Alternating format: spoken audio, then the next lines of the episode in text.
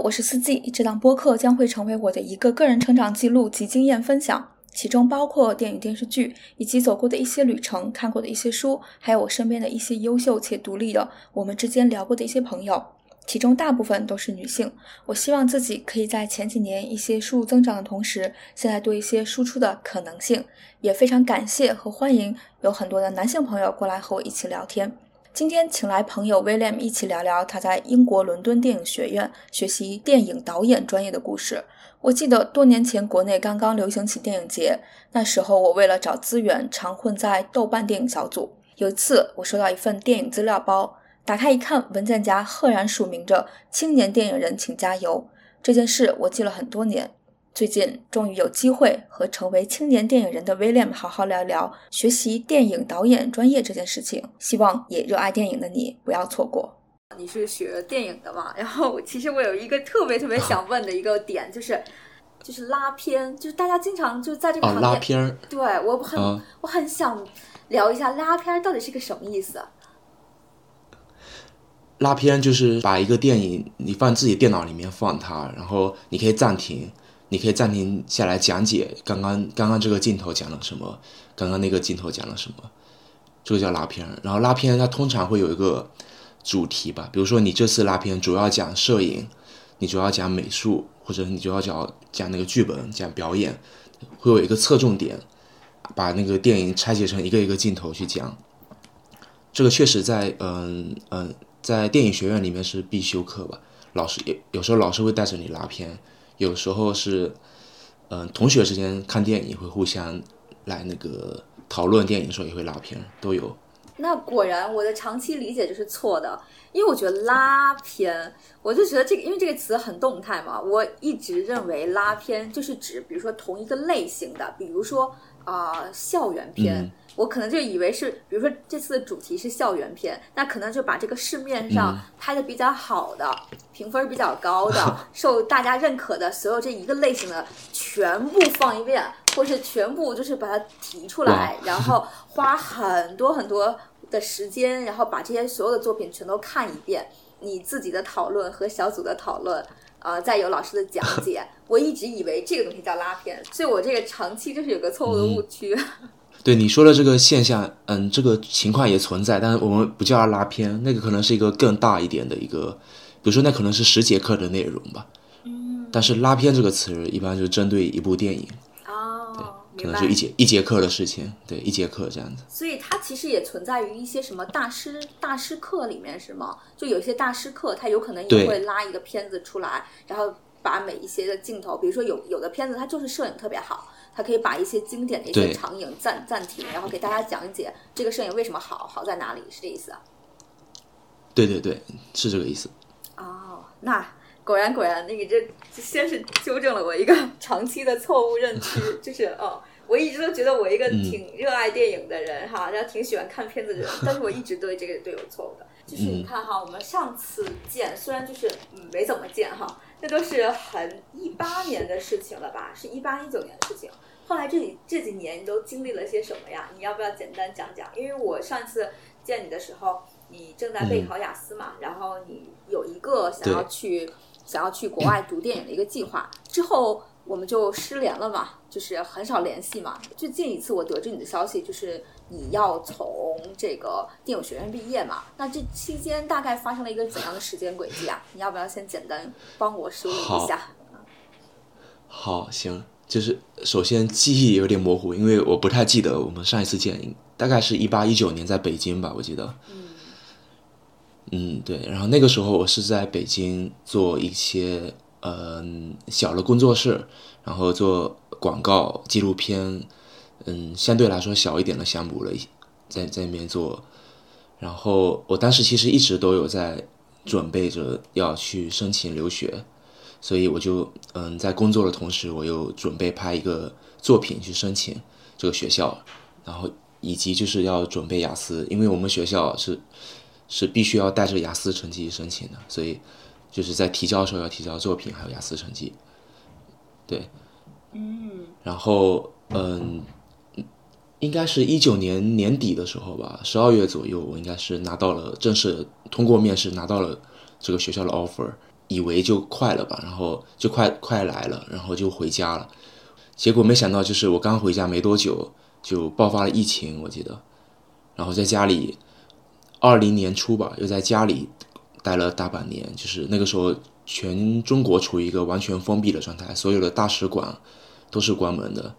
就是我关，我记得那段时间我关在自己自己的房子里面待了两三个月吧，就是那种不能离开房间的那种那种隔离状态。所以，直到二零年六月份吧，嗯，中国它大陆宣布大使馆，英国大使馆呢开开放了，所以我就马上第一天就去预约那个英国签证，然后就是七月份把签证办下来，然后我爸七月底就来来伦敦读书了。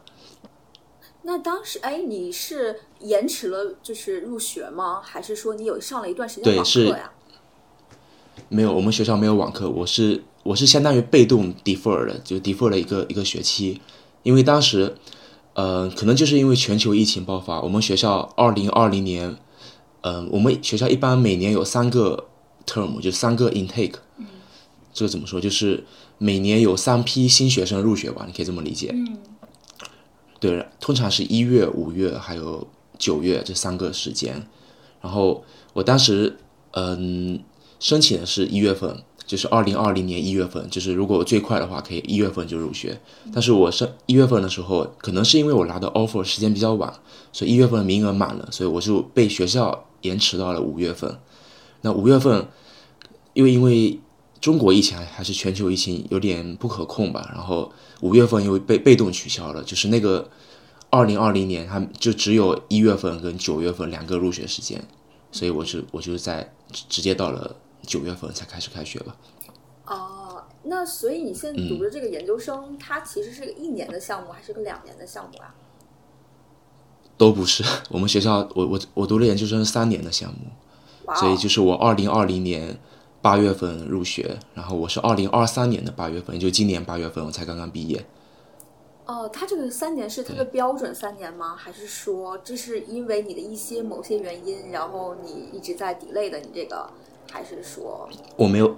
没有没有，这就是我们学校它正常的规划吧。因为我们学校当时给我们学生签证就是给了三年，嗯，就是我们学校学制这样子。因为我们学校是叫那个伦敦电影学院，然后它整个学校就只有目前来说只有两个专业，一个叫嗯 film making，还有另外一个就是那个 screen writing，就是编剧跟电影制作，就这两个。然后其实。在学校里面能见到的也就只有 film making 这个专业学生，就是我这个专业的学生。另外，编剧专业几乎很少在学校见到他们。我们有时候会有一些短片方面的合作吧，但在平时上课或者在剧组里面是比较少见到其他专业的。所以你可以理解为我们学校就就就只有一个专业在读吧，就经常去学校，每天会每天能碰到面的同学，就是同一个专业的。哦，这个。然后我这个专业就是，对，对，然后我这个专业它课程安排是前两年我们要不断的拍片跟上课，然后第三年是没有课了，但是你必须要在这个一年时间内要把你要毕业的所有的项目给拍出来。对，我们毕业就是按角色毕业的，嗯，就，嗯，就在前两年你可以。嗯，轮岗制的去去轮每一个主要的一个角色，比如导演、摄影、编剧、剪辑，还有呃美术啊这些是轮过去。然后到了到了快要毕业的时候，你自己每个人都会有自己想毕业的方向。有些人说我想以电影摄影毕业，有些人就是我录音毕业，或者我导演毕业。所以他们每个不同的方向，他对毕业的要求跟对作品的一个数量是不太一样的。就除了导演，只要导演一部以外，另外所有的专业都要都得搞三部才可以毕业，所以我们就最后一年就是用来拍这三部作品的。哦，这个其实就是我想问的，因为我知道，就是就连美国也是一样嘛，就是它可能东海岸、西海岸，它的电影的方向都不一样。我是想说，是有一个人，比如说他就是喜欢摄影，他就只想读摄影；然后有的人他就只喜欢。就是喜欢音乐，他就嗯，这个在你们那块应该叫，我不知道，应该叫音乐吧，就是叫 composer，composer 是吧？就是编曲家、作曲家。对，叫编曲。对，就有的人可能只想做这一个这一个细分领域，那那他可能就是只读这个。但是有美国的，我听说有美国的不同学校，它也不同嘛，就是它有的学校就是你是不能够选的。你比如说你选了这个。呃，电影你选了这个电影导演，那你就是没有往下再细分了，你是要在各个领域都必须要学的，所以你的学校其实也是属于这种情况，对吧？是的，是的，我们学校是属于嗯，就一个大的专业，就是没有再细分下去了。嗯，这种其实电影学院教育主要有分两种，对，呃，一种就是像我我们类似我们学校这一种，就是把所有的主要岗位都轮一遍，然后自己去选择自己想要的岗位。然后这种方式，它可能更适合独立电影的一个制作，就是你作为导演，可能会对电影制作的各个环节都相对来说熟悉一些吧。嗯，然后还有另外一种，就是一是比如北京电影学院，它是在入学之前把每个专业都分的特别细。嗯，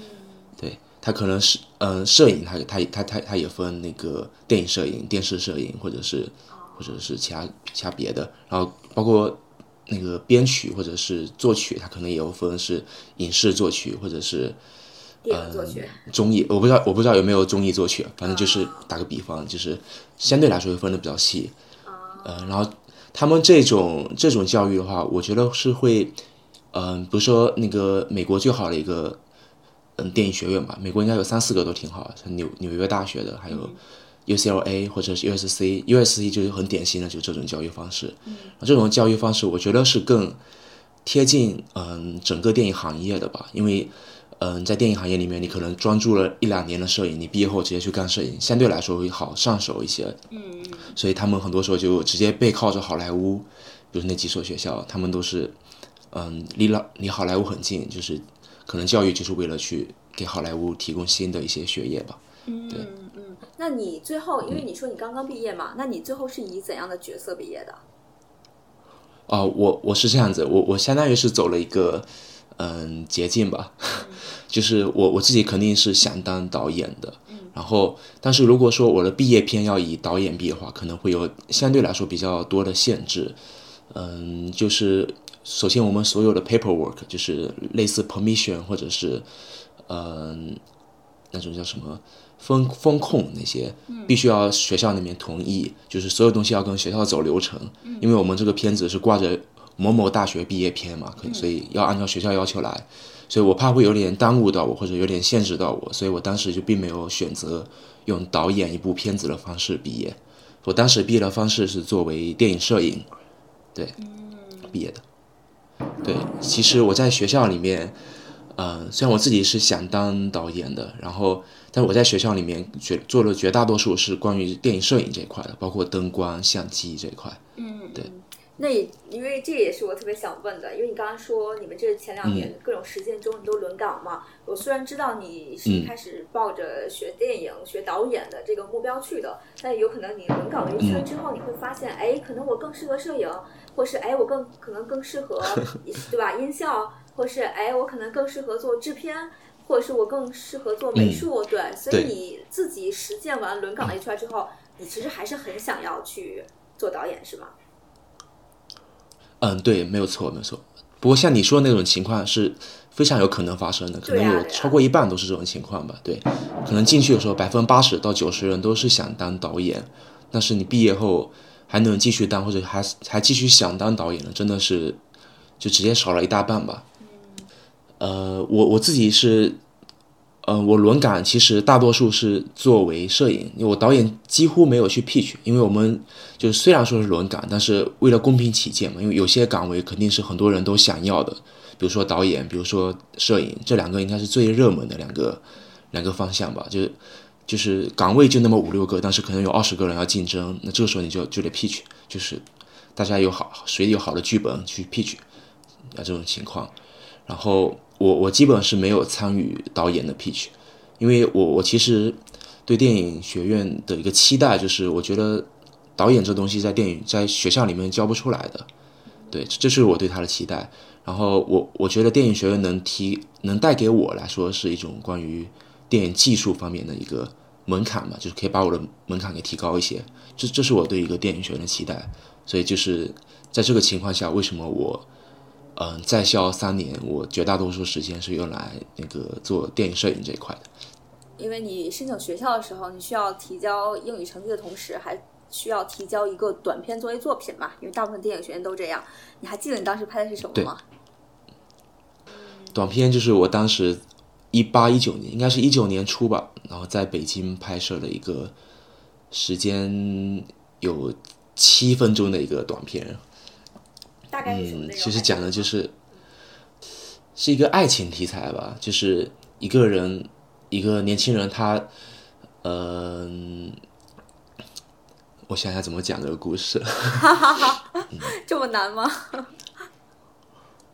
嗯，对，因为好几年没有看了。因为你之前啊拍的时候，你并不是作为科班啊。你可能是凭着自己一一一腔的兴趣也好，爱好也好，对。现在呢，你这三年你受一个西方的科班的影响嘛，也毕业了，有没有再回头看看自己当时入学的时候拍的那个是个什么鬼玩意儿啊什么的？自己自己从来都没有再回头看一看哈。其实是一个嗯爱情故事吧，然后讲的就是一个人他嗯。发现爱情，他跟他不是他想象中的那么回事，然后就是大概去讲这个过程嘛，讲讲呃一段恋爱对一个人的一个影响，然后他慢慢去思考爱情是什么东西，其实是有这种东西在的。激发了我一个特别想问的问题，因为你作为导演嘛，就是你拍什么也是你作为表达的一部分嘛，你拍什么，你探寻什么，有可能也是你自己想问自己的问题。那你刚才说就是当时他遇到了爱情，可能不是他。不是他知道的那一面，那我想问你，现在这个问题你解决了吗？你现在知道他是哪一面了吗？呃，也没有。嗯，怎么说呢？我明白你的意思，就是爱情比拍电影难，是这意思。嗯，也不是，就是聊回这个短片本身，我后来确实没有完整的再看过这个短片，但是嗯，因为拍摄的。记忆吧，都太太过于清晰了，太痛苦了。当时，嗯，所以那记忆还是比较清晰的。所以现在回想起来，就首先片子的表达肯定是非常的一个，嗯，相对来说非常真诚的一个表达。因为那个东西可能是在某个阶段确实是很困惑我的一个问题，它不见得我现在就有了答案。但是我当时可能解决这个问题的方式来说，会比较过于直接跟简单一些。然后，嗯。以我现在可能三年后吧，就是毕业以后再去看当时这个整个制作下来，确实是有些会觉得太过于直白和简单了。但但很难得的一面就是，我现在还是很喜欢就是那段记忆吧，就是就是因为呃当时那个表达是相对来说是非常真诚跟热烈的吧，就是这一点是我我相对来说比较认可的。嗯，当时那个剧本呃不是你自己写的是吧？包括现在，其实你在这个在科班，其实呃，可能涉及到剧本或是编剧这边，也不需要你来负责，是吗？嗯嗯，其实呃，剧本都是我自己写的。哦，对，呃，对，呃，我们学校可能有一半的片子吧，导演的片子是剧本有其他的编剧，那另外一半就是导演自己编剧，我刚好是属于这一半。嗯嗯，因为因为其实，在整个比如说在一部电影的成型嘛，我觉得可能像导演和编剧都是特别特别重要的，不是说其他的不重要哈，只是说这两个是属于一个特别、特别大的那个这个这个这个基础吧。导演你要会拍，然后编剧你也要把这个故事写得好，这是这是太基础的东西了。就是所以你现在也是属于既当编剧又当导演呗。对，这个其实也很大程度取决于你要拍就是什么样的电影。就是如果很粗略的分类，可以把电影分成两大类吧。就一类是类型片，类型片就是可能会更接近我们在电影院里面看到的大多数电影，嗯，商业电影那样子，就是有很多种类型。然后另外方另外一个一大类电影是作者电影，就是这这个是一个，嗯，每个导演可能都有自己非常强烈的风格跟他作者表达，所以，嗯，这是一种以导演为相对来说以导演为核心的一个，嗯，一种电影吧。所以在类型电影，就是在前者里面可能会出现编剧跟导演不是一个人，这可能是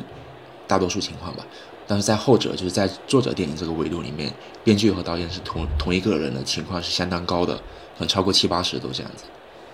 嗯嗯，然后我自己个人的偏好也是作者电影，就是后者这一块，所以我的片子基本上都是我自己编剧，但是我会寻，我会去问别人的意见，问那些嗯专业干编剧的，或者是问其他导演，问我信得过的朋友，我们会互相融合交流，对。哦，那因为你还是倾向于写剧本，并且去导演它嘛，那肯定就是有你个人的一些喜好会带到这个作品中，对不对？你肯定也要对，肯定的，肯定会要讲述你自己的一些个人表达，或是或者是用导演的方式，就是呃讲明白一个你个人表达的讲述形式啊。那你自己是有什么喜好吗？因为刚才你说你可能一开始入学的时候用的是一个偏爱情片类啊。这样子的啊，那你现在还是比较倾向于拍这类片子吗？还是说又发掘了哪些新的特别有意思的，你还想拍？如果是我的话哈，你知道吗？我是特别喜欢间谍片的。如果是我的话，我是想想当一个拍间谍片的导演，在一个很国际化的学校嘛，可能周边的同学拍喜欢这个类型的，喜欢拍这种类型的，每一样类型的人都都能找到特别的多嘛啊。那现在为止，你还有更倾向于的片子吗？更倾向于的类型的片子吗？嗯，有哎，嗯，但是你刚刚说的是一种还是叫类型片的维度里面吧？就是你说什么什么类型的片子？嗯，那这个其实是在还是处在类型片这个维度。但是我们我刚刚说过，就是电影就很粗略的分，还有另外一个维度就是作者电影。啊对，然后我们学校的教育。我们学校教育是比较偏独立电影，其实独立电影跟作者电影相对来说是比较接近的，所以我们学校整体来说还是会更偏向于就是作者电影或者独立电影这一块。嗯，那我刚才说那个类型电影里面再往下面细分，你有自己喜欢的特殊类型吗？嗯，类型电影里面，我会作为观众，我有我其实就是我阅片量还是就相对来比较广一些，阅片的范围比较广。嗯。比如说西部片我也挺喜欢的，或者是那种史诗片 epic，我我我我特我特别喜欢史诗片。嗯，史诗片它就讲一个怎么说，时间跨度来说比较大的一个一个片子，然后它里面有有个比较完整的社会层面的一个呈现，就是你可能会看到了过去二十年某个某个社会的一个变化，某个社会的一个嗯怎么说呢改变吧，就这这个。这种片子我挺喜欢的，就是那种结合了时代跟个人、跟个人情绪、个人表达的一种一种片子吧。这个我相对来说非常喜欢。对。那哎，就是虽然是你们都是叫电影导演，但是对于你做，比如说呃，细分到电视剧导演、电影导演这些，你有自己的倾向吗？嗯，我们学校没有电视剧导演这个这个方向。嗯，然后。其实我个人的话，嗯，通常来说，嗯，一个电影学院毕业生想接想直接接触到电影行业，尤其是长篇电影行业是很困难的。所以在在这种情况下，很多我们这个行业的，包括我自己，可能会不得不去做一些非电影的东西，比如说广告、电视剧、纪录片，就是类似这样的。明白。所以所以很所以会很自然而然的，就有些导演去毕业后去拍拍电视剧、拍广告，都很很正常。而且可能大多数人来说，一辈子就也也就只能拍拍这些，一辈子可能都进不了电影行业，这是一个常态吧。明白。那个王岳伦之前不就是拍 MV 的导演嘛？包括这两年大爆的那个辛爽，他之前我好像也是第一次听说这个名字，好像也是在那个叫综艺里面拍那种呃七分钟、十分钟的那些短片导演嘛啊。但是他现在是，对，但他现在是很很不错的电视剧导演啊。对对对，确实能进到，最终能够在呃怎么说？电影工业里面，电影行业里面能扎根的，确实还是很少的。前段时间刚刚回国嘛，然后呃，在国内赶上一个十一，然后我一直在想着，我因为我我觉得 我在国内在十一的时候，我好像把我能干的事情、想吃的东西、想要去的地方、想要干的事情，好像都干了。但是我突然回到澳洲的时候，有一天我突然意识到，哎，这次回去我没有为中国电影。贡献一分钱哎，但我原来不是这样子的，因因为你知道吧，就是我原来在北京的时候住在那个呃金台路嘛，然后我们那块附近 有一个朝阳剧院嘛，那个剧院因为它很老嘛，它经常会放一些片子，呃，就是这种在凌晨场的片子，我经常都是看一个凌晨场的 凌晨场的片子，然后再走走一条小路回家嘛，因为我在那边是住了呃。一年半两年这个样子吧，所以我经常干这件事情。我内心是特别特别喜欢为中国导演，就是为中国电影事业做贡献的人。那时候我记得，无论是 就是老片，还是说呃新片，还是说很烂的片，还是说评分很高的什么片子，我都有花钱去看。而且就是中国电影的票房是，包括电影院的票价一直在涨嘛。啊，我就是这次我突然就意识到，当我回到澳洲澳洲的时候，我突然意识到，哎，这个国庆档我竟然没有为此浪费一分钱，哎，然后我为什么说浪费？是因为 我突然意识到自己有这几部片子没有看之后，我就搜了一下，呃，听了一下那个其他讲解电影的，呃，就是电影播客去讲国庆几部的片子嘛，然后我听完之后，我的感觉我就是，哎，还好我没有为它浪费钱。因为我觉得那个，嗯，就在中国混电影行业其实挺难的，因为这个行业可能发展的没有没有那么的成熟，没有那么的体系化。包括就是这期间十一期间不是上了张艺谋张艺谋的片子嘛？就说他这个片子是不是啊本身有多么多么的好？不都说他他只有给最亲亲最亲近的人，跟他关系很好的人。才会被他有幸被邀请去看，那个叫未删减版的那个叫什么来着？坚如磐石啊，坚如磐石，对对。后来他不是前段时间在上映嘛，然后大家都说他是一个阉割版的嘛，然后就说呃拍的多么的不好，然后多么多么的失望 怎样的，然后我就想着嗯，然后大家就会转念一想嘛，就是哎，那它这个未删减版会不会就是非常的不错，非常的值得？但是。你一个好片子，即便是被剪了、被删了，就是作为观众嘛，就是也能够 get 到里面特别经典的一些 一些点嘛啊！但你被删完之后，不应该把锅全都被甩，就是甩去是这个剪辑的问题，或者是删减的问题，或者是整改的问题什么，这这些不应该被背锅嘛啊！他可能不太没有拍好，就是没有拍好啊。所以你当时说你有可能要回国做这个电影的时候，我其实还挺为你捏把汗的，因为我也不知道是这个。我作为一个观众哈，作为一个很喜欢电影的观众，我就觉得国内的电影市场其实可能没有想象中的那么的好。啊，对，然后他那个压力很大嘛，对，又很圈子又很乱，对我突然就是想到了这里。对，嗯，其实这几年我在国外，嗯，因为确实中国的华语片在外国能上线的还是非常少，包括排片，包括，嗯，各方面嘛，包括片子本身的一个数量也很少。然后这几年我确实嗯，中国电影，尤其是院线片这个维度，我能看到片没有没有很多，不像我在国内看中华语片那么方便。然后就是再讲到你刚刚说的那个，可能是中国电影的行业的一个现状，确实没有，肯定还是处于一个很不成熟的阶段。张艺谋这种这种级别的导演来说，可能就是我觉得批评张艺谋就是，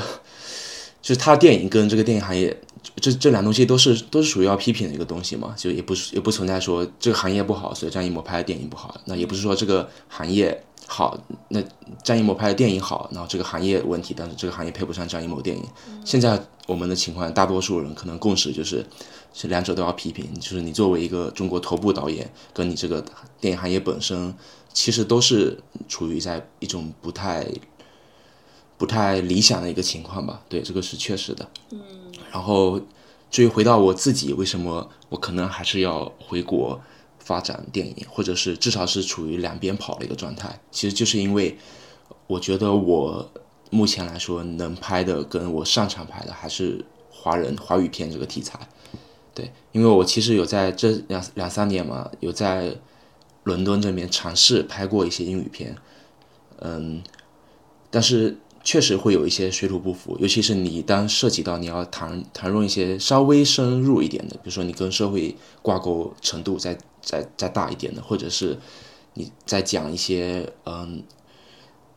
怎么说内心来说会比较探索的比较比较深刻的一些片子，你就会存在出那个问题，就那个语境是你不熟悉的语境，然后就很多东西很尴尬，包括我自己拍的片子，或也也包括我同学拍的很多片子。英语片，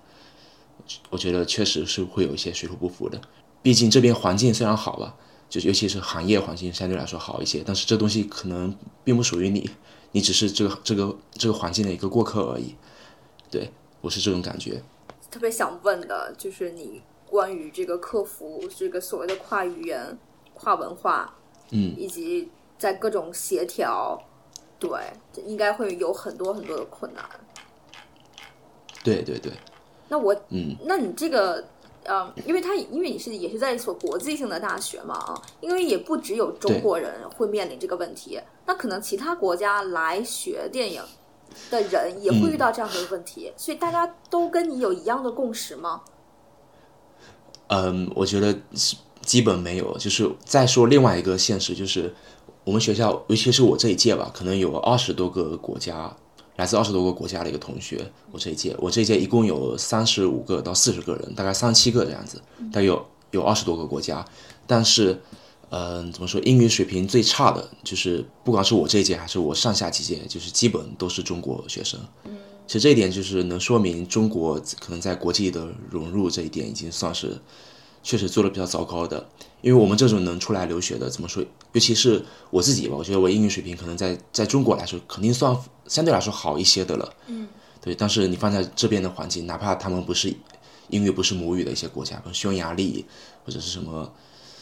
可能你平时听都没听过或者完全不会注意的一个小国，但是他们出来的学生英语就是比你好，他们融入了就是比中国学生要好一些。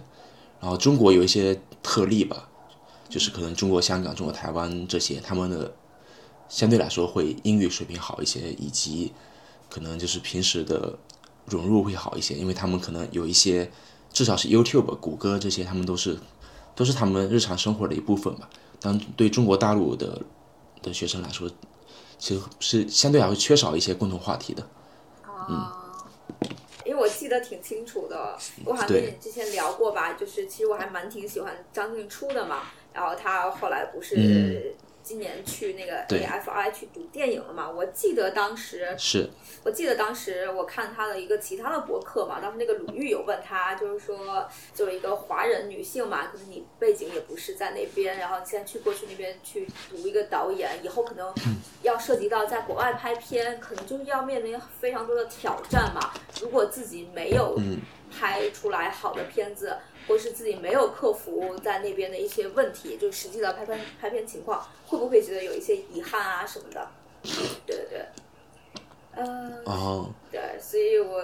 我觉得可能是不是每一个就是这个呃，就是华人留学生在外面去，因为电影这个东西它本身就特别强调一些属性嘛，因为有很多东西肯定是可能是你天生带来的，比如说我们很难摒弃的这个东亚基因，是不是？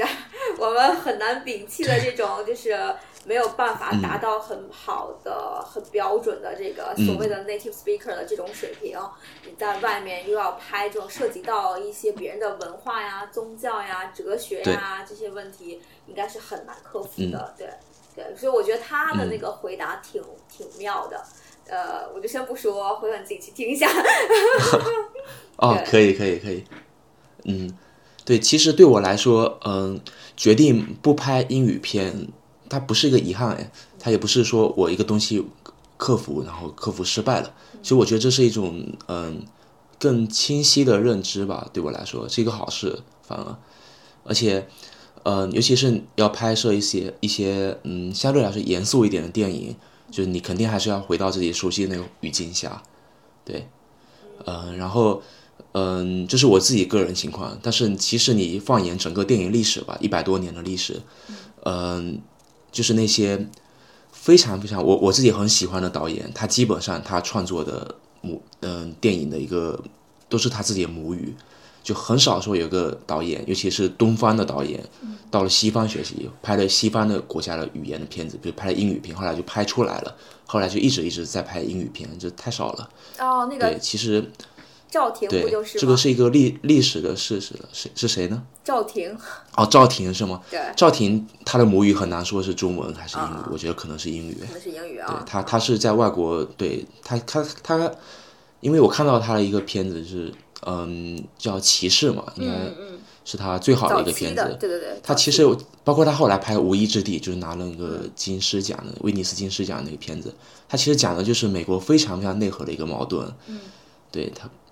他完全是讲的美国的东西，可能对他来说那个环境是他更熟悉的吧。你叫他拍华语片，对他来说可能才是属于那种外语片，对他来说是这样子。对，但是嗯，你看在另外一批，比如说台湾新浪潮那一批，他们导演也也是去美国留学的，比如说杨德昌啊，那些，对他们其实也是学习完那边的技术、那边的文化，包括那边对自己思想的一个影响碰撞。然后后来回到台湾去继继续拍这类片子，然后就把中国电影带到一个新的高度。对，其实我觉得这种情况反而来说是一种大多数吧，就是你很少说你到别人国家，到在别人国家就是那个扎根，然后拍他们的东西。嗯，对，而且可能自己多少对有有一点责任感嘛，就是嗯，要想对华语世界有一些呃贡献，对。哎，你知道吗？就是那个 有个很有意思的东西，就是或是也是也是一个这个圈子的现象吧。哎，你知道最近那个有很多那个黄晓明的电影啊、电视剧在在上线嘛？我然后我我也经常能听到一种话哈，就是说一个演员怎么样哈，好与不好，其实很有可能跟这个导演有关系。这导演呢调教的好，这个演员呢就演的好；这个导演调教的不好，这个演员呢有可能就演飘了、演飞了。我其实就是。很想知道，就是你们对于现场导演去调教这个演员，然后有哪些就是好玩的，或者是可控，或者是不可控的情况，影响着你们这部片子的 好与坏吧？啊，或是一部片子的呈现啊？你你觉得你你认同吗？嗯，对，怎么说呢？演员他肯定是诶。嗯，一部电影里面非常重要的一个元素，就是很多时候演员就是可能导演的嘴巴，导演的就表达导演思想的一个东西吧。演员，对。然后我们在跟演员合作的过程当中，会就我发现很重要的一点就是导演要和演员成为好朋友。哎，就是就是导演和演员之间是要有非常能够直接跟非常嗯。就觉得导演和演员能够聊天，能够聊起来，就能够互相理解，这点非常重要。对，然后非要说就是在拍摄的时候有演员方面什么问题，就是很多演员他，嗯，就是时间或者是就一些貌似是场外因素的东西，会会决定着我们的片子可能无法拍摄。就是比如说我们本来定了这两天拍，但这两天演员有一天来不了，有一天怎么样？但是，但这个时候你又很难说他是在故意的，还是还是不是故意的，因为他有时候就是跟导演有觉得无法沟通，然后后面又间接又又又衍生出这些问题来。比如说，我们就有一个同学，不是我自己的，那个是一个爱尔兰的一个同学，一个女导演，她拍着拍着，演员说我。她拍拍了一共五天的拍摄，她在她大概拍了两天，第三天时候演员她不来拍了，对，那就那这样子对我们的打击可以说是非常致命的、非常毁灭性的，就相当于我们所有的钱都白花了，因为不可能就拍一半换女主吧，这不可能的，对吧？然后前期跟后期的钱可能都要白花掉，然后又又可能又卡着是学校那边的一个 deadline，我们必须要在那个 deadline 之前要交一些。片子，反正就是各方面的压力会会随之而来。反正演员是可以说是非常不可控的一个东西。但是如果对一些和对一些社牛来说吧，可能确实会好一些，因为你跟演员天生就是相对来说就沟通起来会比较容易。对，这涉及到沟通技巧跟能力吧。嗯，是的，因为我就是在想，就是比如说，嗯。你成名之前，或者是前期，可能没有那么多的预算，没有那么多钱去请好的演员，啊，那有可能就是送过来的，就是啊，是不是？就是副导演啊，或什么选过来的那个演员，他有可能演技就是不行啊，对啊，他有可能不是科班，或者是没有经过太多的调教，或者是没有太多经过拍戏的实践，他演技就不行啊。那这种情况下你怎么办？嗯。演技不行的话，嗯，或者是你怎么调教他，达到你的标准？嗯，我觉得这是一种嗯共同的一个责任吧。其实不光光是演员的责任，嗯，就如果说一个导演他可以给演员相对来说比较清晰的一个指令，或者是那种感觉的一种传达，演员。因为我们找的都是专业演员，我们不存在找素人，嗯，就是，嗯，虽然有些还是会找素人，但大多数还是找专业演员，所以基本上来说都是只要导演传达的到位，演员能百分之八九十的呈现导演的东西，所以其实最后一个片子，你觉得，尤其是学生片子，你觉得他表演不行，其实导演有很大的责任，其实不光光是演员自己的问题。那至于你说的可能是黄晓明这些，他们是。他们是属于那种片酬非常非常高，但是也，但是他们的演技可能配不上他们的片酬，所以这个可能是演员本身的问题。但是跟我们说的又是另外就两种情况吧。对我们确实也请不起像像这种流量明星，但不不代表这些流量明星是属于那种好的，跟演技好，我只是演技，对，不代表是演技好所以请不起，它只是一个市场行为吧，就是他他可能商业价值更高，所以我们请不起而已。那那像你们就是比如说导演调教演员这种，呃，在你们学校它是一门课吗？嗯，对，我们会有专门的导关于那个 directing 的 workshop，就是我们会有可能会有相对来说我们平时很难请到的演员来给我们上课，就就是我们作为导演去跟他讲一段戏，很多时候是戏剧的方式，就是我们可能现场就没有相机，就舞台剧戏剧的方式。对，这其实一种很，我觉得是很有用的一节课，我我们都挺喜欢的。很多想做的导演都会，有时候还会去蹭其他学那个学弟学妹的这种课，就上过一次还想再去上，也有的。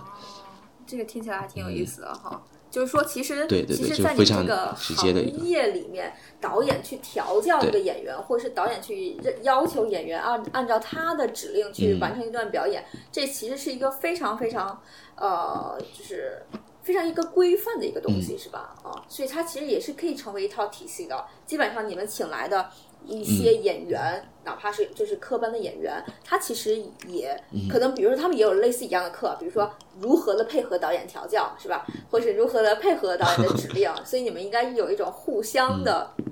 匹配的类似这样的一个体系或者一个学习哈。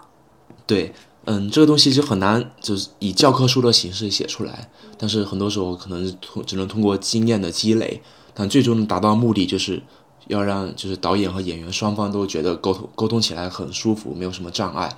然后还有另外一点，就是要能够导演能够传达自己的意思，或或者是演员能够 get 到导演的意思，这可能是一个互相学习跟配合促进的一个过程。对，但是很难，确实也没有一本教科书说，嗯嗯，就是他可能没有像编剧或者没有像电影摄影那么的一个教条，那么的一个可以写成文字的东西吧。你这东西确实可能跟每个人的经历跟经验都有关系。对，哎，其实其实很多，因为比如说学艺术也好啊，学电影也好啊，这些他可能都很身心灵方面嘛，有一些精神的这种，或是有一些非常的热爱在里面。但是很多人都不愿意去谈钱。我我其实就也非常好奇哎，因为我 因为我听说就是在国内就是做导演啊，或或是在国内学导演，就是你可能要完成你你说要拍片子嘛，可能学校没有那么多钱给你啊，你可能呃你比如说你去租设备也好，嗯找演员也好，或者是说嗯去搞什么仪器也好呀，灯光去请好一点的灯光啊或什么的，或者是花钱买剧本啊什么的。或是买授权啊什么的，就是它总归是挺花钱的。我听说国内现在做一个毕业，就有可能要，就比如说做一个毕业短片，就是可能要花十万或是十万以上啊。那像你面，对，你应该也面面临这样子的情况吧？啊，然后可能你在外面的时候，就是你大概讲讲这些，你在这个读书期间的这个花费吗？哦。可以啊，嗯，我大概在伦敦三年，呃，我们学校学费已经属于在伦敦，就包括在整个英国都是属于最贵的那一档嘛，一年三万英镑的学费。然后我们是前两年是要交交学费，第三年可能交个几百镑一个注册费就好了。所以光学费两年是六万英镑这样子。然后伦敦的租房、生活、交通成本也是非常非常高的。对，嗯，在欧洲可能都属于。可能是 top one 那种级别的一个消高消费，它比巴黎什么都贵。然后，嗯，三年目前来说，待了三年，三快三年半吧，花了可能有两百多两百万左右吧，可能还更高一点。不来算这些你的生活啊，这个留学费用，我是指，比如说拍个片子啊，你大概你这个费用你是要自己承担吗？还是说学校？会承担一部分，还是说你们，比如说，比如说你们以很多人是一个组嘛，对吧？然后还是说你们一起去 share 一下这个费用啊，然后控制一下大家这个拍片成本。嗯，就是我们片子，呃，首先我们在毕业前，就是每个学期都得要拍大量的片子，然后在所有嗯毕业前，就是只要是学校的项目，学校都是百分百的 cover 那所有的花费，包括设备，包括。拍摄包括制片的费用都是学校出，因为这是这是我们作业的一部分嘛。所以就是如果你没有额外拍片计划，你可能到毕业你都不会花一分钱。啊，这个就是你只要按照学校的，对对，因为我们学校不管是设备还是嗯场地啊，都是基本上都是按照好莱坞的一个标准去走，所以它标准是很高的，我们自己也承担不了这个花费。比如说我们学校租了一个。Studio 就是给我们搭景拍摄用的，就我们美术在我们高年级是需要搭景的，可能你自己要搭一个，嗯，地牢，要搭一个，嗯，那个 one bedroom，就是类似这样的一个一个景，或者一个一个电影院，就是类似这种景出来。然后光是一个空地，那是一个空地吧，然后里面可能会提供一些灯光设备，然后三个月的花费是。二十五万英镑，就要 quarter million 这种花费，就我们自己个人是完全承担不了的，这种，对，所以这算是我们学费的一个高昂的学费，它换来了一些资源吧，这点其实还是挺不错的。然后到了毕业篇，毕业篇是学校给所有每一个同学每个人五千镑左右的预算，这是学校给我们给我们的拍摄经费，然后你自己可以去决定怎么使用你这五千镑。比如说，你作为导演，那大多数情况都是把这五千八完全投入到自己片子里，然后可能还不够，可能最后一个片子像你说的要十几二十万，大概就是一两万英镑这样子，那你就可以选择去众筹，或者是你去拉投资，也有一种就是你自己先垫钱，反正这三种比例可能在我们现在可能是都差不多的，可能就是一比一比一，就自己出钱跟拉投资以及众筹。众筹就是像 Kickstarter 或者是 Indiegogo 这种一个平台，就类似我们中国的，就是对中国可能像水滴筹，但水滴筹是那种 可能对疾病方面的但是对 对性质不一样。对中国有也有专门关于电影学生众筹的一个网一个平台叫魔点，其其实很有名，我我很多国内的同学都在用这个平台，叫魔点。国外就是 Kickstarter，还有 Indiegogo 这样子。嗯然后还有一个就是你去拉投资，这这个可能需要你导演本身或者你的制片本身的一个非常社牛的一个属性嘛。我们我们确实有一个同学，他拉到了五万英镑的投资吧，作为他一个毕业片去拍摄。对，其也是有的。还有一些投资可能不是直接的金钱，但是是。是一种嗯设备吧。对一些资源兑换，比如说你用我的灯光，你用我的相机，你用我的胶片，然后我我到后面可以挂在你片子里面出现我的我这个公司的名字，这也是有的，这这也是大量存在的。对，然后同时另外一种就是可能像嗯，等一下，嗯，就是作为导演本身自己垫钱拍片，这也很常见，大概也有三分之一这样子的。就李安嘛，是吧？早期的李安，对这这类导演，很多时候就是相对来说比较内向一点，或者是可能就想赶紧闭个眼，就是花钱消灾这种感觉吧。你是其中，你是属于其中的哪一类呢？嗯，我我自己的，因为我很早就毕业，我是摄影毕业，然后我摄影毕业的话，我没有我没有花一分钱，我就相当于是给别人片子当电影摄影，这这样子我就毕业了。然后我现在在筹备我自己的毕业后的第一个片子，我现在还在筹备阶段，然后我后面可能还是会采取众筹或者是那个嗯拉投资，但拉投资的话，国内我这几年没什么资源，我不知道能不能拉到，可能众筹还是主要的吧，对。但主要是我片子的预算也不会控制的太高，也就在十多万人民币这样子。对前几年院线有上了一部动画片吧，好像叫《花生》还是什么黑花生。当时他们在开拍之前，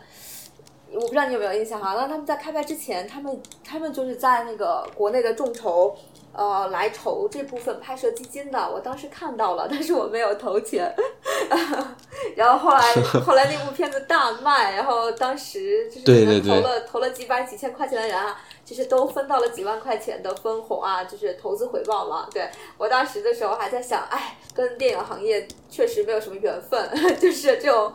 这种冥冥之中注定的这种运气，我都没有碰到。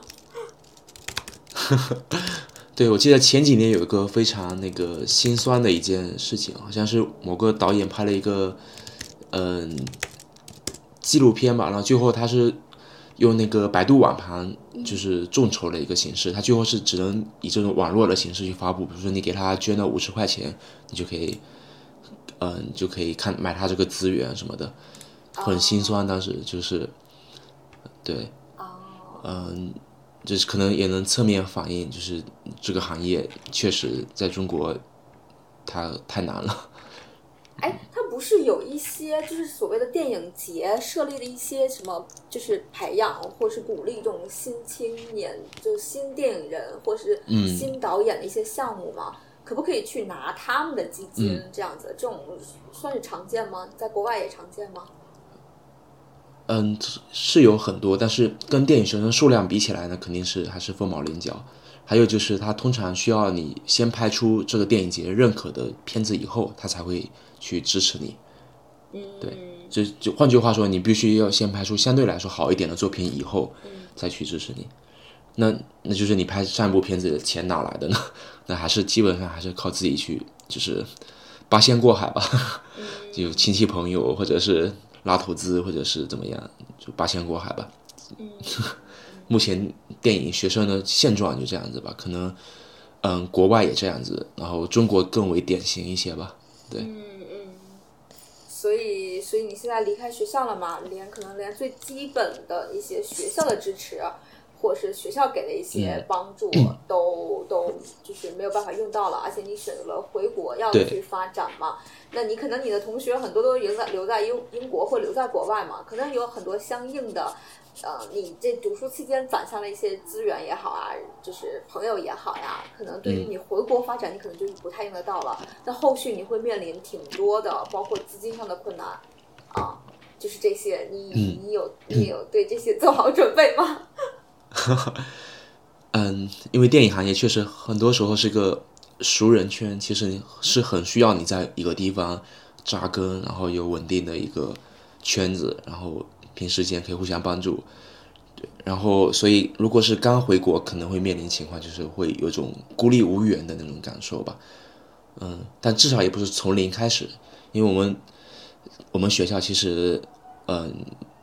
就是在北京、上海还是有很多同学的，校朋友。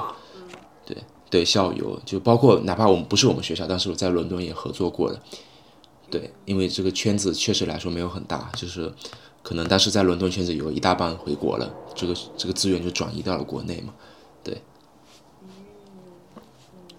哎，你说你说我们经常也经常说那个就是好演员嘛，都是需要天赋的啊。那好导演是不是也需要天赋啊？嗯，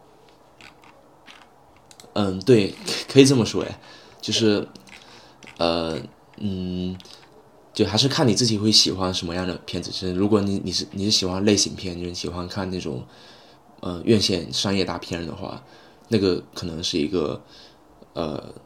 可能是一个怎么说，美国西海岸会更多培养的一个东西。然后，如果是你看到另外一个片子，就是作者表达的片子，那个时候可能电影导演就跟写一个写严肃文学小说的一个作家是一样的，是是非常需要天赋和他的。个人特色吧。我对于你最基本的了解，你当时也是跨行嘛？因为你我记得你好像本身是学化学的，好像还是学材料的。后来因为某一些，对吧？后来因为有一些情况下，然后你接触了这个行业，是不是综艺？好像是，然后你就很想要当导演。对对，然后那后来就后来就变成了你真的是去学导演，并且现在也确定了以后可能就是想要走导演这条路啊。你觉得你自己是天赋型的导演吗？或是你自己在这个方面有天赋吗？嗯，对。然后我之前其实 是我我本科教育学的是是一个物理，是嗯应用物理学。然后其实其实当时选音乐物理不是因为我物理有多喜欢，而是当时不知道选什么。然后刚好我我我的物理成绩有又是嗯最好的一科吧，然后就很自然而然就变成选了物理。那其实，在本科。前几年我就一直在思考自自己对什么感兴趣，后来发现可能对影视行业，就由于一些机缘巧合，可能是一些，呃，人生经历之类的，反正对对影视行业很感兴趣，所以我是很主动的去寻找，就去寻找就进入影视行业的机会的啊。当时第一个机会就是去上海做一个综艺，对，然后那个时候就算是我第一次接触到那个影视行业，然后到了影视行业以后会觉得。光是做综艺，尤其我当时做编导这一块的，可能一整天的，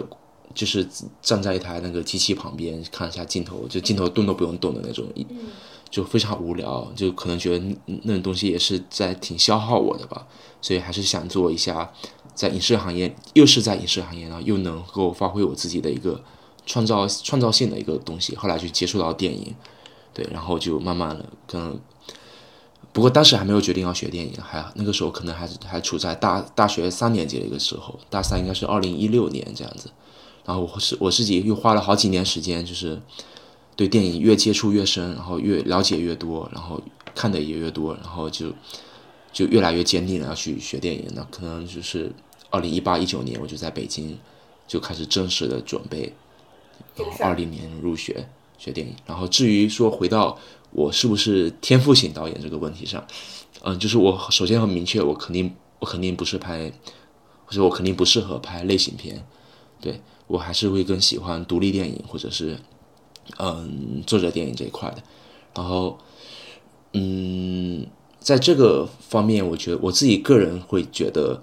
可能就要真的要拍出了几部片，几部你自己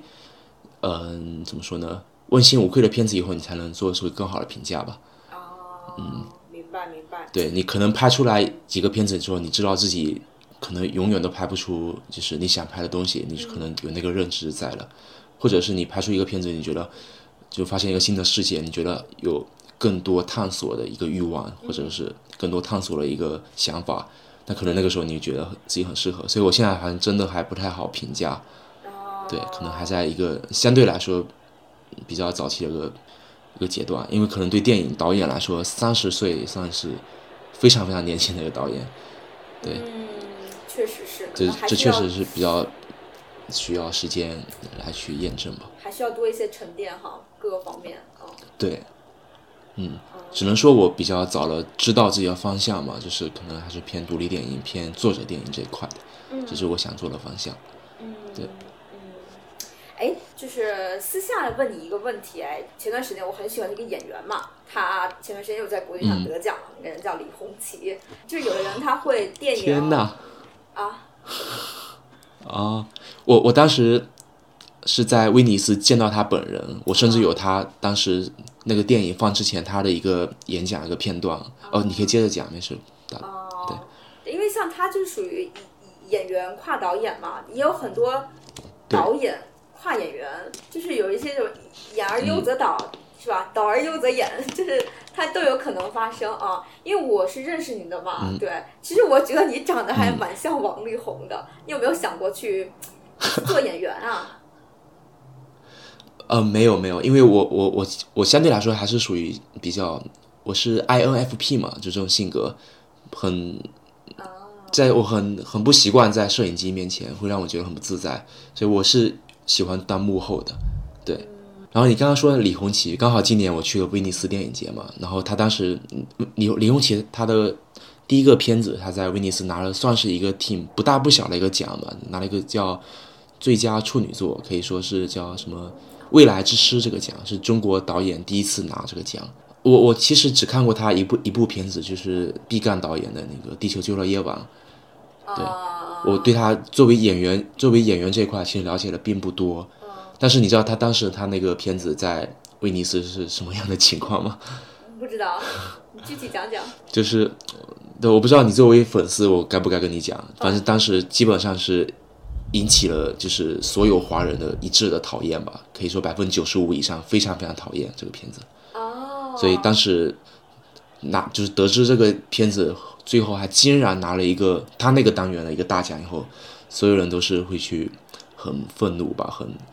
所以你哪怕你现在去看那个豆瓣那个片子，你知道那个片子叫《爱是一把枪》，对不对？对对对，好像是，但是讲实话我没看。豆豆瓣是可以，对豆瓣是可以，现在没有电影资源，那豆瓣是可以搜到这个条目的，你可以去看一下。因为目前来说，能去豆瓣打分评价都是在电影节里面看过的，的，嗯，对就是因为对，所以都是很直接的观众。就是因为其实你可以看一下，评价，是一个嗯，嗯，就是因为他得了奖，但我评价还是比较又没有。资源嘛，又看不到，所以我没有办法评价啊。所以你在现场的话，嗯你看了这个片吗？你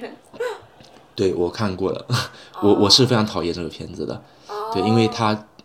嗯，对，它是存在大量的一些对对他前辈的抄，就是也不能叫抄袭，是，它如果是嗯是一种比较拙劣的一种模仿吧，对我来说，对，尤其是对毕赣的，或者是对一些电影大师的，台湾的也好，包括是可能国外的也好，但是只是作为导演的维度吧，可能一个新导演想出来，嗯，还是需要有一些 自己的特色吧，对我来说。这个也是我特别特别想问的一个问题，因为你知道吧，我们经常讲，因为从 咱们从小就是从这种应试教育上。应试教育下长大嘛，我觉得我从小也是一个理念嘛，就是天下文章一大抄，就是看你会抄不看不会抄嘛。嗯，这个东西嗯，抄这个抄袭这个东西，可能就是刻在我们骨子里的，可能我们也并没有把它认定为是抄袭，可能认定为是借鉴，嗯。或者是认定为是某种东西对我们的意识的影对。响，对吧？所以我其实真的是挺好奇的啊，就是作为一个新新电影导演，你会不会有可能你拍的一些片子都会带着某些人的某些大师的印记，或是某些拍摄手法印记，然后你又给不给自己定义为抄袭，然后甚至是别人给你定不定义为抄袭？作为一个很新的这个导演，你又是怎么定义这个抄袭？对，嗯，确实抄袭这它不是明确的界定。那我们可能说当时，嗯，但是片场就是大概看之前可能有做百分之八十的座位，然后中途有不断有人退场，那好，包括很多国内外的媒体媒体人看都是摇摇头，就是叹气，最后实在受不了就离去了。可能到最后影片结束的时候，不到百分之三十吧，就大概走了有一大半的的观众。对，这个在电影节里面还是比较少见，因为去电影节相对来说观众的素质会相对来说高一些，只要不是片子太让人反感是不会这样子。然后我自己是坚持看完了，对，然后我们其实相对来不喜欢这个片子，不是因为它抄袭，而是因为它所谓抄袭或者借鉴，它太不高明。就是你你能看出来，他他是想走捷径的，因为他抄袭的东西是被认定是电影大师或者是一些成功的前辈，就这东西是被验证过是成功的，所以我他他去做东这种东西，我会觉得有点不真诚，会觉得。对，所以我们有时候是能够看出来这些区别，不是说你这个元素跟某个电影大师或者跟某个电影社有很有名的电影相似，所以我们批评你这个不对的，而是说你你去受他这个东西影响，但是你最后是怎么表达？你表达是高级还是低级？就是如果是太低级了，就是我们是可以看出来的，就可能是有一些可能职业的一个敏感度吧。可能大多数观众不一定能对，但是我们是长期有这方面的训练吧，可以知道哪些是真诚，哪些是高级，哪些是低级。我们是相对来说会批评低级跟不真诚，跟想走捷径这这种类似的。其实另外一个导演，比如说我刚刚说的，他借鉴或者他抄袭的那个导演毕赣，他出来说也有很多声音说他其实抄袭。一个前俄罗斯的一个前苏联的一个电影大师塔可夫斯基嘛，或者包包括抄袭侯孝贤，但是整整体来说，对毕赣的评价是正面的。他在整个国际的维度，包括中国的维度，都是相对来说比较正面的一个评价。他后来也确实影响了整个中国新生代的电影吧。对。但是又回到李红旗这边了，就是你就能看出这两者的区别，就同样都是抄袭，或者同样都是你能看出哪个高级，哪个低级，哪个真诚，哪哪个。那个怎么说浮躁吧，可以是能够看出来，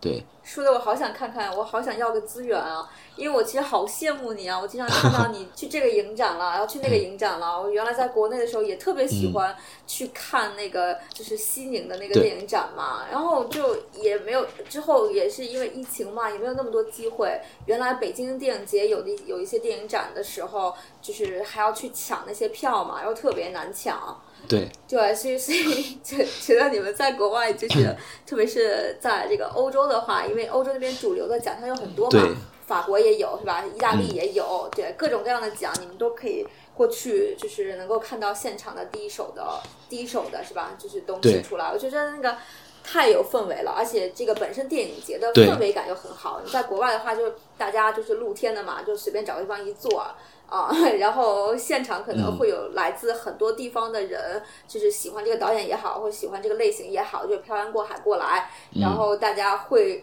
让之后还会对这个片子有一些小小的交流啊，我觉得真的是太羡慕了。嗯，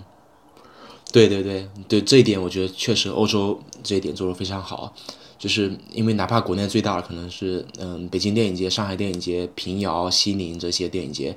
他们呃。跟传统的欧洲三大电影节比起来，还是比较不成熟的。就是在欧洲三三大这边，它嗯，国内其实更偏向一个电影的放映和电影的评奖，就是比较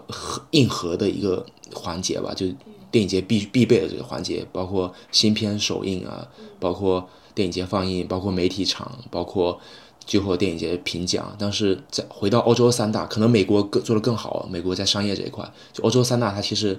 在结合放映，结合吸引游客，结合当地城市那个城市的一些特色，比如说我当时去威尼斯，包括去那个法国戛纳，包括或者是柏林的德国的那个柏林，它其实都跟当地有非常深入的一个结合。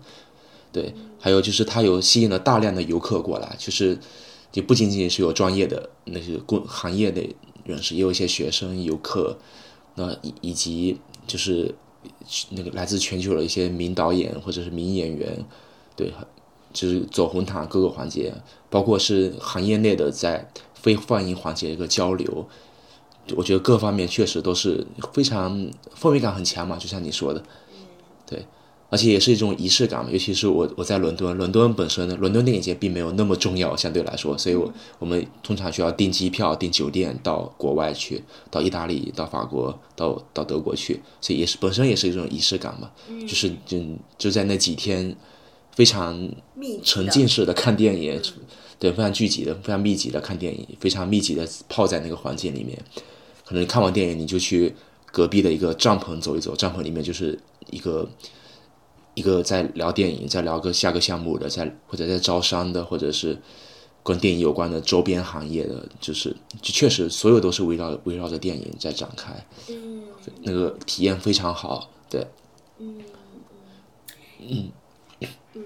因为我们回到你这个嗯。你这个电影学习来看哈，就是导演嘛，他是你一种个人表达，或是你个人对这个世界观的表达。那，嗯，讲实话哈，你你你是怎么就是发掘并且还能够坚持自己的这个表达欲呢？因为 因为比如说我拿我做播客来讲，它也是一种表达嘛，啊，所以呢，我会觉得坚持下去啊，坚持的去 怎么讲，就是只有持续旺盛的表达欲好难啊。还而且还有对对对，可以表达，它是一种输出嘛啊，那那嗯就是你的输出，以我们现在的这个年龄也好，阅历也好，它早晚有枯竭的一天嘛，或者是说他对我而言，他就有点点近乎枯竭了，所以我也为为此很焦虑，就觉得自己的输入不够，就觉得自己。自己就是呃，挖掘自己的呃摄入的能量啊，或者是说挖掘自己想要表达的欲望啊，还是不够啊。我觉得我都快坚持不住了。然后想问问你，因为你也是做一种这种所谓的，这这又需要一些创意，然后又需要一些天赋，然后又需要一些就是呃大量的阅读也好，积累也好啊。你是怎么怎么保持你自己这个创作欲的？对，呃，确实就像你说的，就是，嗯，这一行，尤其是你想要靠着这一行为生的话，嗯，你就需要不断的输入以及输出。然后我现在对我来说，嗯，因为我之前提过，可能对文学、对包括对社会呃一些话题，包括是哲学这块都有感兴趣，这些东西会提供某种程度上会给我提供一些养分吧，一些输入的一些来源。但我现在觉得更重要的是。就是你要及时的去抒发出去、表达出去，因为，呃，我现在对电影，包括对所有的文学也好吧，就是我发现它其实不是在寻找一个终极答案，它更多是你某个时间、某个特定时间的一个那段时间你的表达。这个表达它不一定是一个终极正确的一个东西，但是你需要非常需需要在你想表达的时候把它表达出来，因为那个东西你过了那个时间，可能就再也不对了。所以我觉得这个东西反而很重要。对，所以输入就是我可能是有一些比较我自己感兴趣的一些方向，我会不断的持续输入。但对我来说，现在更难的或者是做的更少的，反而是在输出这一块。对，就是说白就是你要去及时的把你想拍的给拍出来。挺好的，就是你还是有很多的学习的欲望，或是有很多探索的欲望的。对，可能我面临的问题比你这个我的面临的问题比你更严峻一些，我就觉得我连欲望都没有了。因为你的主业毕竟不是这个，我我们是不得不往这方面去思考吧。对你主，你毕竟是有就是对自己工作的。前面你不是说你没有什么小红书啊，没有什么抖音啊，没有这种短视频的 这种这种东西吗？其实我也其实我也没有啊，但是因为后陆续是因为我有几个想要关注的人和想要知道的一些事情，就在这几个平台才有，所以我也最近也慢慢在下载。然后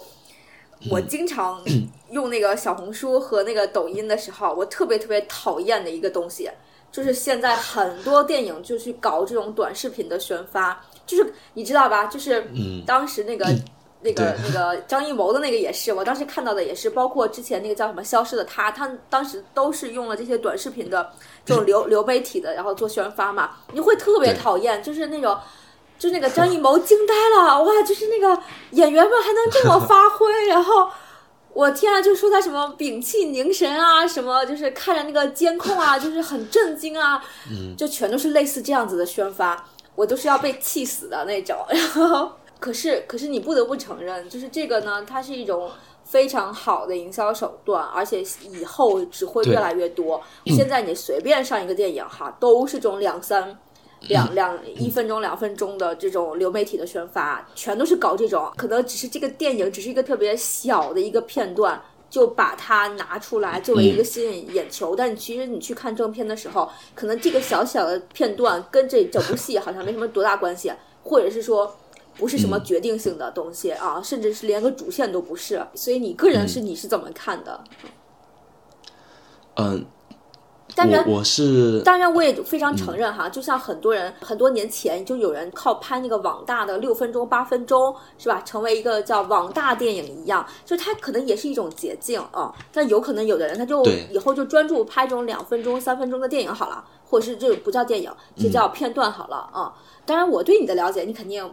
不希望走这样的路嘛，对吧？啊，对。然后，但也许有一天，位于就是需要一些什么什么现实因素所迫，你也会接到这样的 活儿啊，甚至是对对对对，我不知道其其实不是某一天了，就是就是不是某一天了，就是因为我自己个人我是不使用这些嗯短视小红书我会用小红书，我不知道在澳洲怎么样，但是在英国这边或者整个在欧洲或者美国，小红书似乎变成了一个搜索引擎了。对对对对对我们有些问题会在小红书上面搜索，对，我不知道澳洲怎么样，所以小红书我是用的，然后包括抖音这些我自己个人不用，但是我们其实工作方面接触到短视频的工作有太多了，包括广告、短视频，可能有有一小半都是来自这这些平台，所以我工作其实一直都在跟这些东西接触，只是我自己不会把我的。嗯，那叫什么时间？就是消娱乐时间耗在这方面上。嗯，对，就就是我我工作是有这方面的内容，但是我自己不会把这当做我的一个娱乐的一个方式。然后，嗯，对，再提到那些电影的在这些平台一个宣发，它宣传，我觉得，对，因为我自己不做电影发行，所以我确实也不需要 往这方面去考虑。然后，他在这些平台的一个宣发，它它的受众其实是对那些嗯大多数嗯不怎么关注电影行业的人吧，就是像我我们是属于会非常自己非常主动的关注，比如张艺谋最近拍啥了，就中国电影最近又有什么好电影了，就我们不需要这些短视频这些平台，我们都会了解就比较。就了解到哪些片子我们该看，哪些片子不该看。其实这是一个你关关于你看什么电影的一个一个一个怎么说风向标吧。只是我现在不需要这些东西当做我的风向标，我们可能有一些，对我们可能有一个自己比较信更信赖的一些风向标。对，嗯，所以我算是都比较完美的避开了这这些东西。对 反正就是你不喜欢，你也不太感兴趣的，你也你你也不想了解，也不想碰，跟你也没多大关系。呃，听听起来是有点保守，什么的可能就是因为有些东西占据了我的时间嘛。然后我我那些，如果我要把，比如说我每天要多花半个小时看这东西，就意味着我我要把之前在我在我的日日程里面半小时给拿出来。但是这些东西我可能有，我会觉得我有点割舍不掉。就是每个人的时间分配是有有限的吧，所以倒也不是说哪个高级哪个低级，所以我不想去做，就只是我好像有种有种就是习惯了之前那种时间分配，就是如果有个新的一个占据大量时间的东西模块加加进来的话，我可能无法做出一个需那个割舍吧。我突然想到一个问题哈，因为你说电影也好，电视剧也好，它都是一个影视行业嘛。那你导演也对好，呃，你这个、这个灯光音响是吧，制片也好，它都是一个职业嘛。那如果是从这种角色来看，你就是你的导演，就是你的职业来看，你觉得你觉得导演作为你的职业，给你这个给你这个个人，或是你的人生，或者是说你的一些生活吧，就是带来了哪些特别特别积极的影响吗？带来哪些特别特别的改变吗？嗯，就是导演可能相对于其他岗位来说，他是综合能力要求来说是比较对复复杂问题的一个处理一个能力是要求比较高的，所以说导演你可能也得懂一些灯光、编剧、摄影这一块的。然后我自己个人是想成为，因为我是在学校学的都是摄影、电影摄影这一块，然后我自己又很想当导演，所以我是想成为一个比较懂摄影的一个导演。其实这个在嗯行业里面也很常见的，比如说台湾现在最重要的一个电影导演就是叫朱梦红，他自己也是很也片很多片子的电影的摄影指导，对，所以也算是一个比较常见的一个方向，尤其是从学电影学院毕业出来的，很多时候就是会了解到比较多非导演相关的，然后再回到导演本身，就还是一句一个总结，就是他是对各各种复杂情况，你都要去很多突发情况，你要临时去处理，你要去，对我觉得在不停的在做那个 decision，这样这样子，就怎么样做出更好的决定吧，就这样子。因为他导演他对把控全场嘛，并且他下面又有很多个很专业的细分的岗位，对，然后就觉得导演他真的是一个就是。有点像是各个方一个，有点像是一个大集团，是不是？一个大公司的一个嗯。总经理呀、一个 CEO 或者是一个职业经理人？嗯嗯，对，刚才就是嗯。我们老师做过一个比喻，哎我觉得挺好玩的。他他说，就是如果把一部电影当做一一一艘在那个海上航行的一个一个一一一艘大船吧，然后导演就是决定船往哪个方向走的那个舵手吧。嗯，对，就是他决定这个船往什么方向开，然后其他人就负责导演的意意图，就是负责执行导演的一个意图吧。嗯对，这个方这个比喻其实挺对的。那导演要非常有有气场哎，要非常有气势哎，他要非常的，对吧？就是你懂吧？就有的人他长得就像个导演，但这个确实也怎么说，很多人就很多都是人不可貌相吧，确实也有很多这种看起来不太像，就是但是他导演起来就非常自在，也是存在的。对，但是我其实好羡慕你，从某些角度来讲，把导演作为一个职业也好，或者是作为一种方式也好，哈，谋生方式也好，你可以选择的方式，你可以选择去拍别人的人生，也可以选择去拍自己的人生。对，你可以从别人的人生里面总结，也可以从自己的人生里面总结。我觉得你一旦进入这个行业，或是从事这项工作，我觉得你的人生就变得很有弹性，我好羡慕啊！嗯，对，那是理想情况吧。但还有一种，对，有可能就是你既过不了别人人生的，自己人生也过不好。对，哦，这倒也不用那么悲观，反正你们这个行业这么大，导演不行了，你还可以去干干其他的，比如说摄影啊、摄像啊，是吧？聊一聊你接下来的一些拍片计划吧。我这边就是十四号，就后天嘛，可能就要回中国，那我只是暂时的回去，这次回去会关注我下一个片子的一个呃看景嘛，包括我同时也在写剧本，然后我可能在明年二月份会拍，就是如果是一切顺利的话，可能二月份会拍一个十分钟十到十五分钟的一个短片吧，对，这这是接下来一个拍片计划。然后还有就是会帮其他朋友拍一些片子，可能作为摄影或者作为其他岗位，帮助其他朋友拍。对，有没有想过自己去上一些节目，或者是上一些综艺去挑战一下，或者是说去 哦，去给自己呃造个势？你知道吧？我就现在不是有什么我知道，我知道，啊令人心动的包括对对对对对，什么令人心动的 offer 是吧？这次选这个行业，下次选那个行业啊。我我还是就可能不太喜欢在就是在镜头前面吧，所以应该不会考虑。但是我们确实也有同学进了，比如说像 First 什么计划，嗯就新新人导演培训计划也是有的，对，哦嗯，就那东西，可嗯可能给可以带来一些名气吧。但是如果你不去，其实也是一个比较好的入行的机会，确实。对，但如果你不去，你可能就要做好准备，就是有可能很多年都寂寂无名，很多年有可能就是就是你所谓的，比如说要自己找资源、自己找钱、自己找找东西来完成自己的一些计划啊。那可能真的到你触达所谓的可以拍拍长的，比如说长到几十分钟以上，或是呃是微电影也好，或者是说是呃广告片也好，还是说是呃真的一个电影的一个制作也好，那有可能这要有一个很大的跨度要走啊。你内心是做好这方面准备了是吗？还是说你无所谓，只是 嗯，其实比较就是比较常规的一种，就是你越来越能接触到大资源的方式，就是你先拍出一个好电影，然后你去一些电影节节上面获得一些奖项，这个比参加任何综艺都要有用。对，包括李红旗嘛，他可能在一个威尼斯拿了奖，后面可能就会就会轻松很多吧，顺顺利很多，可以这么说。其实对，所以这个其实比他参加综艺要有用，因为综艺可能更多是在一个流量的维度吧，在中国流量的维度，但是它不不代表可以给你带来资源。但是如果你在电影节拿奖了，通常来说会有资源会找到你的。啊，其实讲实话哈，就是他在电影节上这次获奖，然后就官就突然官宣他自己的恋情嘛。